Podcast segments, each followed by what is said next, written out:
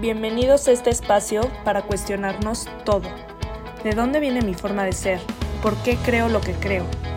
En Aprender Conciencia invito a especialistas y expertos en todo lo relacionado con el impacto que tuvo la infancia en nuestras vidas. Soy María Diego y te invito a escucharme cada semana. Bienvenidos a este episodio de Aprender Conciencia. Hoy quiero platicar de algo que he estado pensando desde hace varias semanas compartir. Muchos de los podcasts que hago aquí sola, sin entrevistar a alguien, eh, es de temas que traigo en la mente y que quiero compartir con ustedes y en una historia de Instagram no me da, porque te siento que pues algunas la ven, algunos no, te cortan la inspiración y tienes tiempo limitado. Pero el día de hoy quiero platicar de la reprogramación de creencias. ¿Y por, quiero, qué quiero hablar de esto? Porque todo empieza en lo que creemos. Yo estoy convencida que el cuestionarnos nuestra forma de ser y empezar a conocernos viene del primer cuestionamiento de de dónde viene lo que estoy pensando. Entonces eso aplica a cualquier área de tu vida. Puede ser religioso, en pareja, con tus hijos, con tu forma de ser, en tu trabajo, con tus jefes, alguien de autoridad, eh, alguien para el que eres autoridad, por qué actúas de esa forma y por qué creo que debo de ser así. Entonces creo que afecta a cualquier área de nuestra vida. Tengo varios apuntes aquí, voy a ir platicándoselos. Ya saben que me pueden contactar por mensaje directo si tienen cualquier duda. Por ahí contesto todo. Si quieren una sesión uno a uno para platicar un poco más, indagar un poco más en el tema, también tengo sesiones individuales, que eso también lo voy a promocionar por redes sociales para que sepan. Y las personas que están escuchando aquí, este, no se queden solo con este contenido en Spotify, YouTube o donde lo estén viendo. Entonces, la reprogramación de creencias empieza por el punto de saber qué es una creencia, ¿no? Es todo lo que afirmas como verdad absoluta y no te cuestionas de dónde viene. Desde que naces te meten ideas, y no lo digo con connotación negativa, digo te meten ideas porque viene de alguien más. Por eso es tan importante los primeros siete años de vida, porque tú estás formando tus propias experiencias, todo lo vives por primera vez. Entonces, de lo que ves de tus cuidadores principales, ya sean abuelos, papás, mamás, un tío o quien te pudo cuidar en esa, en esa etapa de tu vida, es de quien estás absorbiendo lo que haces tu verdad más adelante y por eso es tan impactante en nuestro desarrollo. Entonces, es una creencia es algo que tú adjudicas como una verdad absoluta y no cuestionas. Empezando por ahí, a mí ya se me prende el foco de decir, ¿por qué no lo cuestiono? ¿O por qué no lo cuestioné antes? A lo mejor en esta etapa de mi vida no he llegado a, a cuestionarme creencias que, no sé, hoy no se me ocurren, pero más adelante en este camino de autoconocimiento que nunca acaba, no es como que tienes una maestría en autoconocimiento y ya acabaste de tu vida, cierra el libro y sigue con tu vida. Esto es un trabajo de todos los días, porque la relación más importante es la que tienes contigo. Entonces, partiendo de que eso es una creencia, pues tenemos que plantearnos la idea de hacerte la pregunta de dónde viene esto que creo, ¿no? El 95% de lo que pensamos es inconsciente todo el día. Y entonces, si no estás siendo consciente de lo que estás pensando todo el tiempo, no estás siendo consciente de que todo tu actuar viene por la forma en la que te dijeron que tenían que ser las cosas, ¿no? Estas creencias pues van teniendo significados para ti y es con lo que tú asumes o sacas conclusiones en tu día a día. Le das una interpretación a lo que vas viviendo, que es lo que platicaba de los primeros siete años. Como todo lo estás viviendo por primera vez, estás creando tu inconsciente en esa etapa. Me di cuenta cuando yo empecé a trabajar en mí y a ir a terapia hace como cinco años, que no tenía muchos recuerdos de mi infancia. ¿Y de dónde venía esto? No quiere decir que haya vivido algo traumático muy puntual y no tienes que haber vivido un accidente, una muerte cercana, un, un este, agravio físico, mental o psicológico, pero simplemente es como que cuando no fueron cubiertas tus necesidades básicas en esta etapa, te vas apagando poco a poco, por así decirlo. Y entonces, como siempre lo digo, no se trata de culpar a, a mis papás, que en ese caso eran mis cuidadores principales o la persona que estuvo a cargo de ti los primeros años de tu vida. Se trata de entender que son humanos y que de mí, hoy que tengo hijos, estoy formando personas y yo soy humano y van a tener estas heridas y estas creencias que a lo mejor en un futuro para ellos son limitantes, pero lo haces desde tu inconsciente. Por eso se pasan de generación en generación, ¿no? Entonces, hasta aquí va eso. Si tienen dudas, vayan apuntándolo. Yo sé que esto no es un live, no me tienen enfrente, pero apunten sus dudas, mándenme mensajes y les contesto todo por redes sociales, YouTube o Instagram. Este, y ahí vamos indagando un poco más en el tema, pero quería que quedara en podcast por si necesitan analizarlo más lentamente que en un live. Entonces, cuando vives un despertar de conciencia, se abre la puerta a la capacidad de empezar a observar lo que estás pensando, de lo más consciente a lo más inconsciente, ¿no? Como que lo que más notas en tu día a día, empiezas a indagar y llegas a lo que menos te habías dado cuenta que pensabas todo el tiempo, ¿no? Es como que se te prende el foco de la capacidad de darte cuenta que te estás dando cuenta de todo lo que pasa por tu mente todo el día. Con los 70, 80, 90 mil pensamientos que dicen que tenemos en un día, el 95% es inconsciente y lo repites todos los días de tu vida. Por eso actúas de esa forma, por eso reaccionas de esa forma, por eso tus relaciones son como son. Buenas o malas, tú catalógalas, pero, pero si vives desde el inconsciente todos estos pensamientos, el despertar de conciencia te abre la puerta a empezar a observar, ¿Me explico? Entonces, bueno, eso por un lado. Pero no se me. Eso por un lado. Todo lo que piensas, tu, ah, tu cuerpo lo interpreta como si estuviera pasando en ese momento. Se crea una adicción celular a los estímulos que genera el pensamiento y eso es memoria celular. Ok, esto es muy importante. Ya lo había apuntado, pero lo quiero explicar a fondo todo lo que piensas, tu cuerpo lo percibe como que está pasando en ese momento.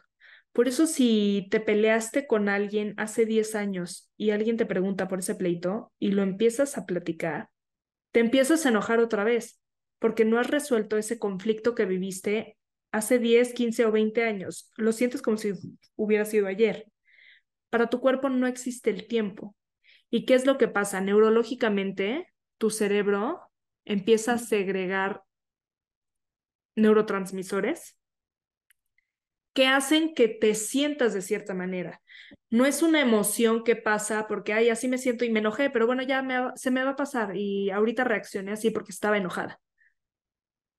Todo tiene un porqué. Entonces no reaccionas nada más por sentir. Estás sintiendo por la química cerebral que estás mandando la señal a tu cuerpo, a tu sangre, de lo que te está haciendo reaccionar pongo una situación negativa porque es lo que más fácil es detectar que te está haciendo ruido o sentir incómoda. Esa incomodidad, ya sea enojo, ya sea tristeza, ya sea querer evadir o no querer sentir, eso también es una incomodidad gigante que mucha gente trata de evadir, sentir toda su vida, porque no sabe qué hacer con esas emociones.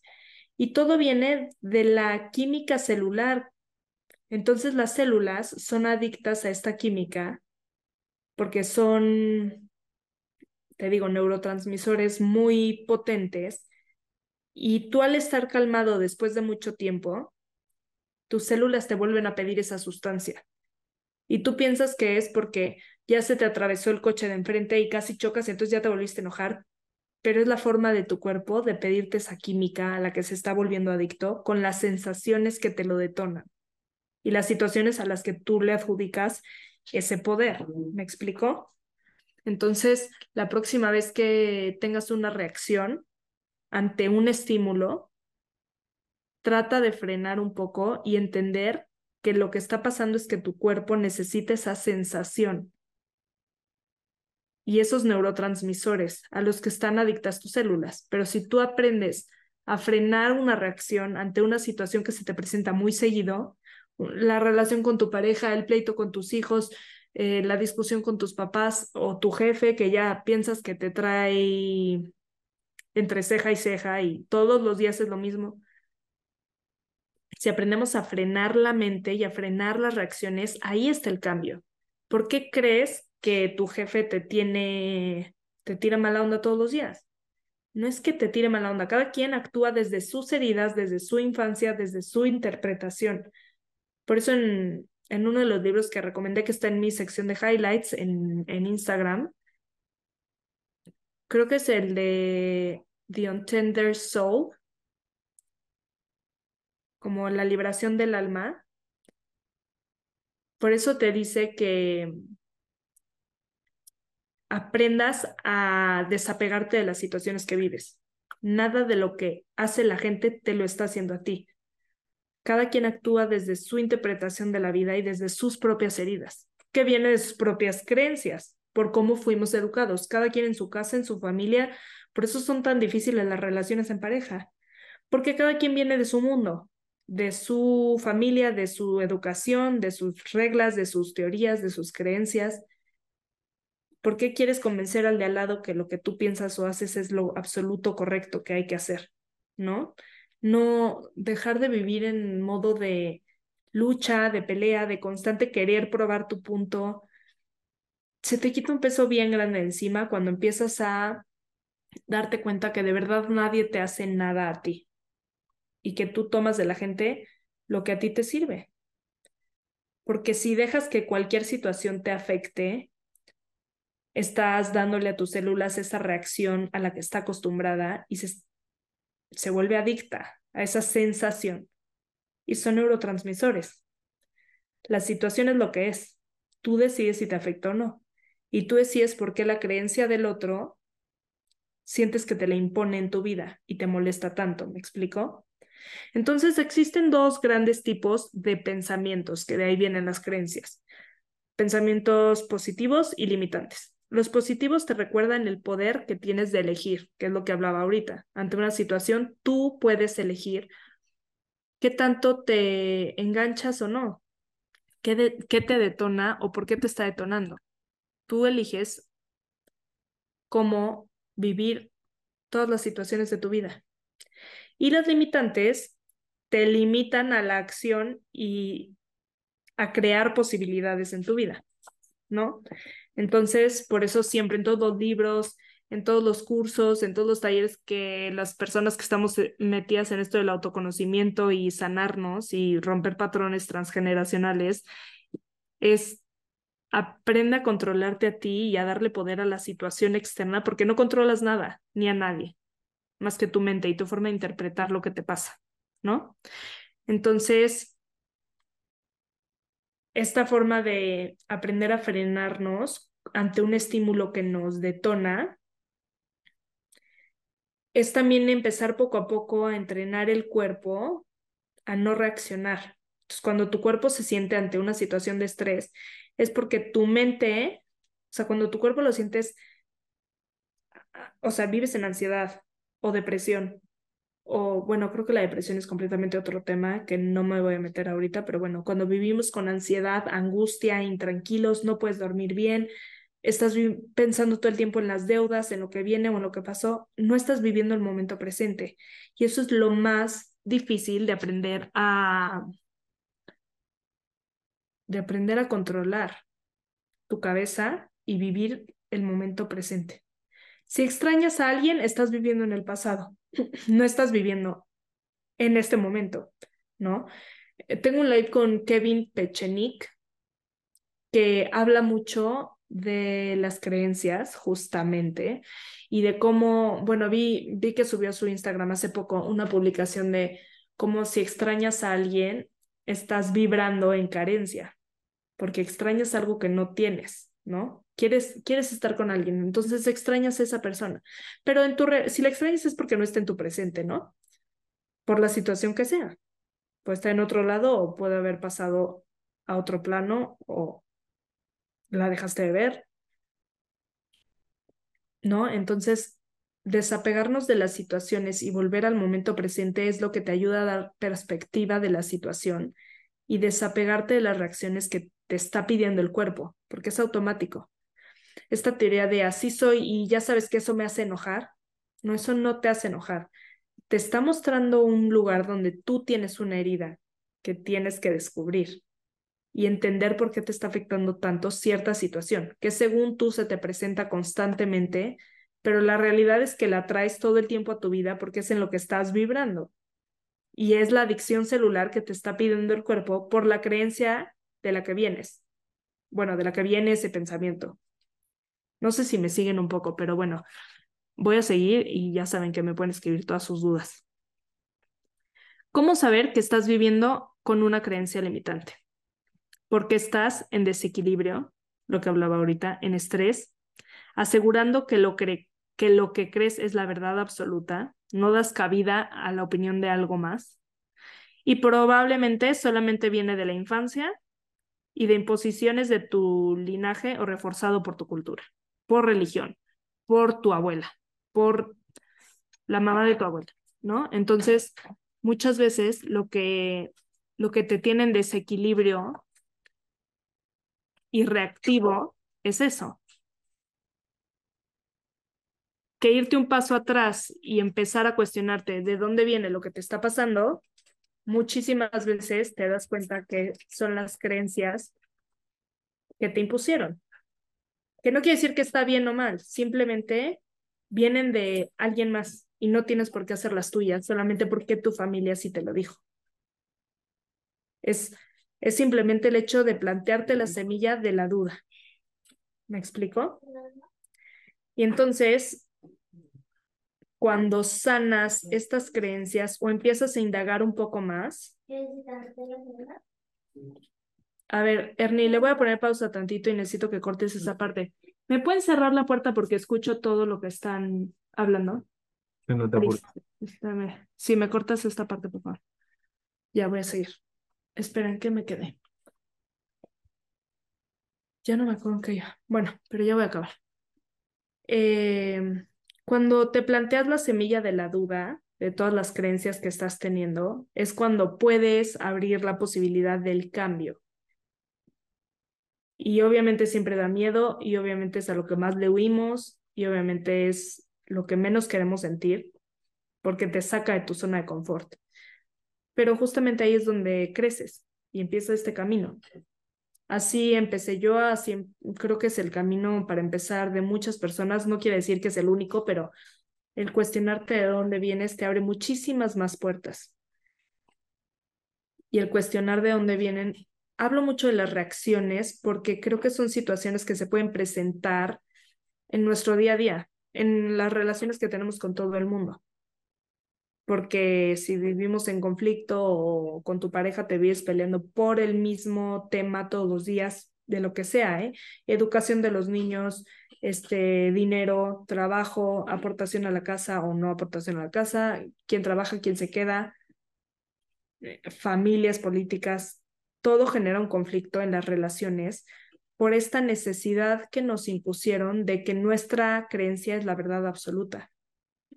Entonces simplemente es tratar de abrirnos la mente y dejar entrar nuevas formas de pensar y desapegarnos de la situación, ¿no? Entonces,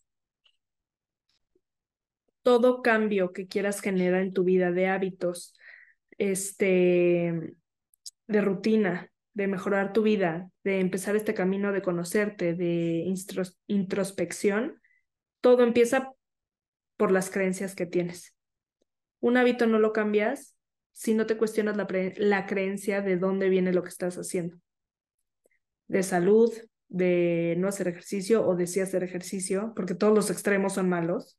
O sea, tampoco, tampoco hay que este, glorificar ningún, ningún estilo de vida. La alimentación, el sobrepeso o la falta de peso o el miedo a ganar peso o entonces cualquier situación extremista en tu vida y que no te tenga en equilibrio, que te saque de balance, primero te tienes que cuestionar las creencias que te están llevando a actuar de esa forma. Entonces, bueno, esta es una mini plática de lo que pienso constantemente, de lo que me cuestiono y de lo que trato de trabajar todos los días, porque no creo que haya una sola persona que no tenga creencias que cuestionarse. Y si empezamos por ahí, podemos empezar a cambiarlos. Entonces, pues espero les haya llegado, les haya servido y cualquier duda que tengan me pueden contactar. Tengo canal de YouTube, Instagram, por ahí es mi medio más activo, me pueden contactar directamente y siempre contesto yo.